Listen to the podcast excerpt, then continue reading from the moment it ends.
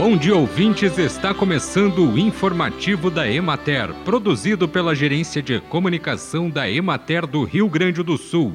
A apresentação é de Matheus de Oliveira, na técnica José Cabral. Na região de Pelotas está concluída a semeadura do trigo. No entanto, a área será inferior à inicialmente projetada devido à impossibilidade de implantação da cultura pelo excesso de água no solo. Os produtores aguardam condições favoráveis para iniciarem as atividades de manejo de invasoras e a aplicação das adubações de cobertura.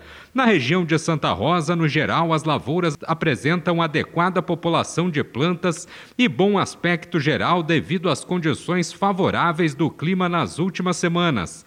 A maioria das lavouras já recebeu as adubações nitrogenadas em cobertura e os tratos culturais para o controle de invasoras. Em algumas áreas houve o ataque de pulgões, favorecidos pelas temperaturas elevadas e pelo clima seco mas os agricultores fizeram o controle com eficiência. Neste momento é realizada a aplicação de fungicidas para o controle de ferrugem e de manchas foliares na fase de perfilhamento e alongamento.